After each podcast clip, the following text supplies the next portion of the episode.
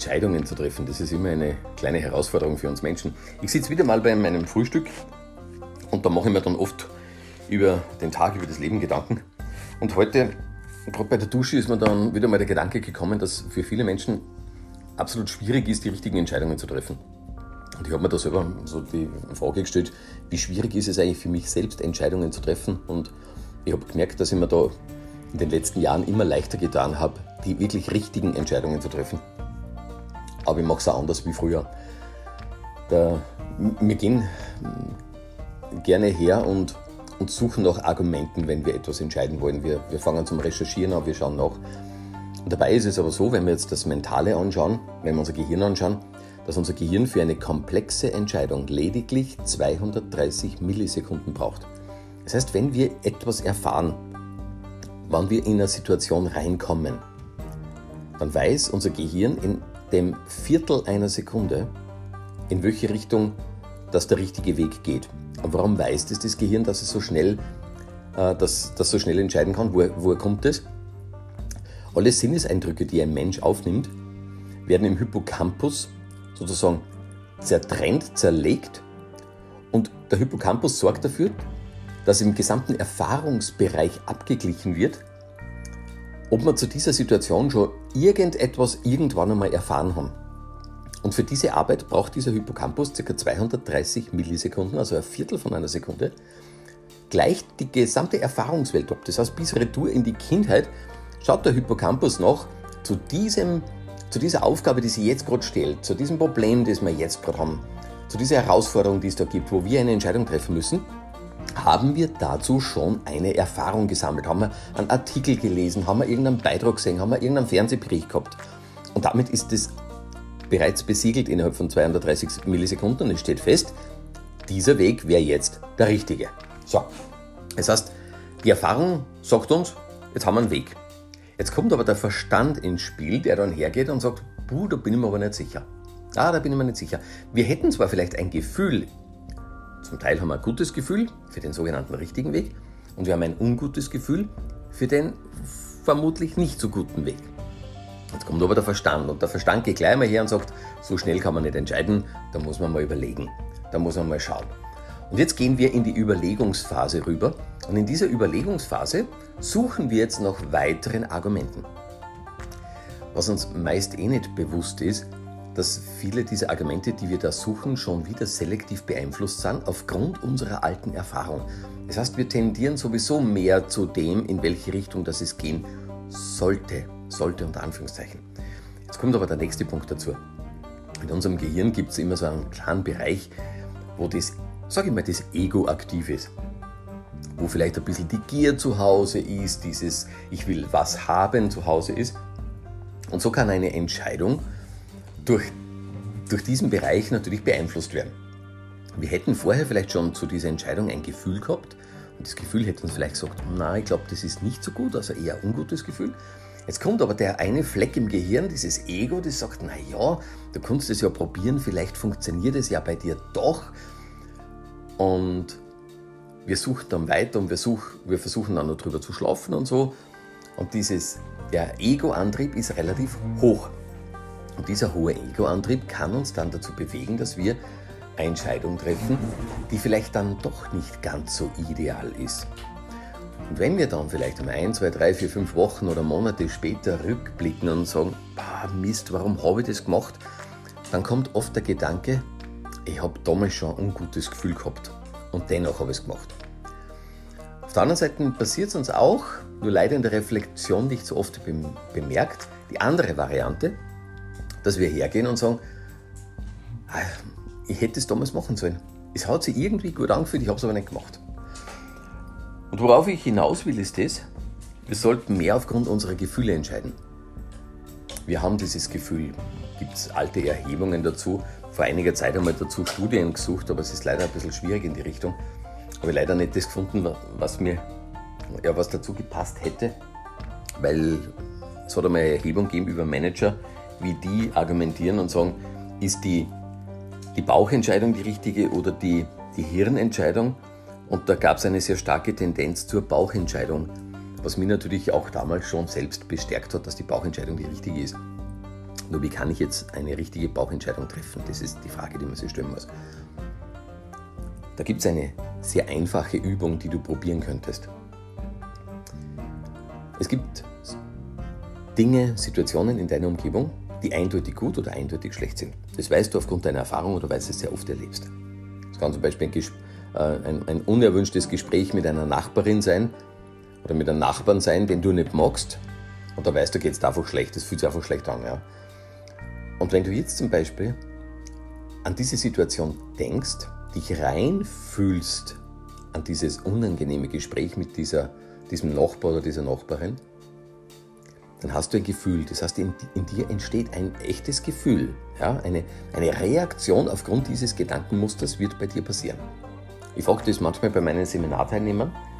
Da kommen dann so Argumente wie, beim Hals wird es eng, äh, das Schlucken wird schwierig, es fühlt sich an, wie wenn man ein bisschen schlecht werden würde, ähm, hat ein komisches Gefühl in der Magengrube oder ein Drücken.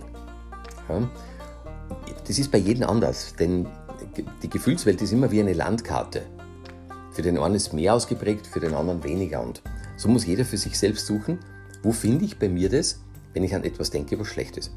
Man kann jetzt eine zweite Lebenssituation holen, eine dritte, eine vierte und durchprobieren, wie fühlen sich negative Lebenssituationen bei mir an? Was, was, was kriege ich da für ein Gefühl? Was spüre ich da? Und dann loslassen und an was Gutes denken, wo ich sage, das ist eindeutig gut für mich. Vielleicht ist der Spaziergang mit dem Hund, vielleicht ist irgendwas anderes, ein gewisses Hobby, irgendwas, was man tut. Und dann einmal reinfühlen, wie fühlt sich das an, wenn ich an das denke. Wie fühlt sich das an, wenn du zum Beispiel an deinen Partner, an deine Partnerin denkst? Fühlt sich das gut an? Ich nehme jetzt einmal an, ich hoffe, dass es gerade gut funktioniert. Sollte es in einer Krisephase sein, nutze jetzt dieses, diese Übung da nicht, also diese, dieses Beispiel. Also hol dir was Positives raus und denk an das und du wirst merken, es tut sich ein anderes Gefühl auf. Ich höre da manchmal von Teilnehmern so Sachen wie, boah, das fühlt sich so frei an, ich, ich habe das Gefühl, da, das richtet meinen Körper sogar auf. Andere sagen, ja, da wird es warm, da wird es warm um mein Herz oder da wird es warm in der Bauchgrube, mein Solarplexus. Also ein sehr angenehmes Gefühl. Und wenn du das angenehme Gefühl hast, lass wieder los, hol dir wieder was Schlechtes. Dann wieder was Gutes, dann wieder was Schlechtes, dann wieder was Gutes und dann wieder was Schlechtes. Und diese Übung mache ein paar Mal. Und du wirst merken, dass dieses Gefühl immer präsenter wird. Es wird viel klarer, es wird viel griffiger. Und versuch diese Übung über einige Tage, Tage hinweg, Wochen vielleicht sogar hinweg, immer wieder zu üben, an was Gutes denken, an was Schlechtes, an was Gutes, an was Schlechtes. Wichtig bei dieser Übung, die letzte Übung muss immer eine gute Übung sein. Ja, also nie mit einer schlechten Übung aufhören, immer mit einer guten Übung. Und wenn du das über einige Tage hinweg übst, dann wird dein Körper sensitiver. Dieses Anzeigeinstrument wird sozusagen trainiert. Dieser, sage ich mal, Anzeigemuskel wird immer besser. Und wenn du jetzt in eine Lebenssituation reinkommst, dann kann dein Gehirn in seinen 230 Millisekunden seine Argumente finden und liefert dir dann ein Gefühl. Und dieses Gefühl solltest du dann wahrnehmen. Und ich kenne das bei mir wie gut, dass das funktioniert. Ich bekomme sehr viele Anrufe auch von irgendwelchen Leuten, die mir irgendwas verkaufen wollen. Also nach dem Motto, ja, der Reichel ist ein Trainer, der kennt einen Haufen Leute. Wenn ich den als Kunden gewinne, dann verkauft er das an ganz viele, viele andere Leute und bla bla und dann wäre ich reich, ja, haha. Und ich habe mich für mich mein Leben entschieden, ich werde nur Dinge anbieten, von denen ich hundertprozentig überzeugt bin. Das muss einfach dazu passen, es muss eine saubere Geschichte sein. So, jetzt ruft mir jemand an und sagt schon, Herr Reichel und bla bla bla und hin und her. Und innerhalb von wenigen Sekunden habe ich ein Gefühl in mir, wenn dieser Mensch spricht. Und leider bei diesen Anrufen ist es sehr oft, dass es ein negatives Gefühl ist und da kommen die mit irgendwelchen Argumenten. Und ich gehe dann immer her und sage Danke. Es ist voll lieb, dass Sie mir anrufen. Das finde ich echt klasse. Danke für die Zeit. Doch ich entscheide immer sehr schnell aufgrund meines Gefühls und das Gefühl sagt, das passt einfach nicht zu mir dazu. Und darum danke. Danke für Ihre Zeit, danke für den Anruf. Rufen Sie jemand anderen an, Sie haben sicherlich bei jemand anderen Erfolg. Und dann beende ich so das Gespräch. Und das gefällt mir insofern, weil ich nicht einfach nur auflege oder verärgert bin, sondern weil ich das einfach in einem guten abschließe und beende und demjenigen die Chance gibt, woanders seinen Erfolg zu haben. Es mag ja sein, dass dieses Produkt zu jemand anderem perfekt dazu passt. Ja? Nur in meine Welt definitiv nicht. Und das mache ich auch mit vielen anderen Geschichten und Entscheidungen. Das ist bis hin in der Vergangenheit einmal zu einer Seminargeschichte gegangen, wo ich gewusst habe, für die Firma mag ich nicht arbeiten. Also definitiv nicht. Und ich bin einfach hergegangen, habe an so einen hohen Tagessatz ein kleines Gespräch gebracht, dass ich gemerkt habe, uh, da hat jemand geschluckt im Hintergrund, das wird nichts. Und damit war die Sache auch sauber erledigt. Ja.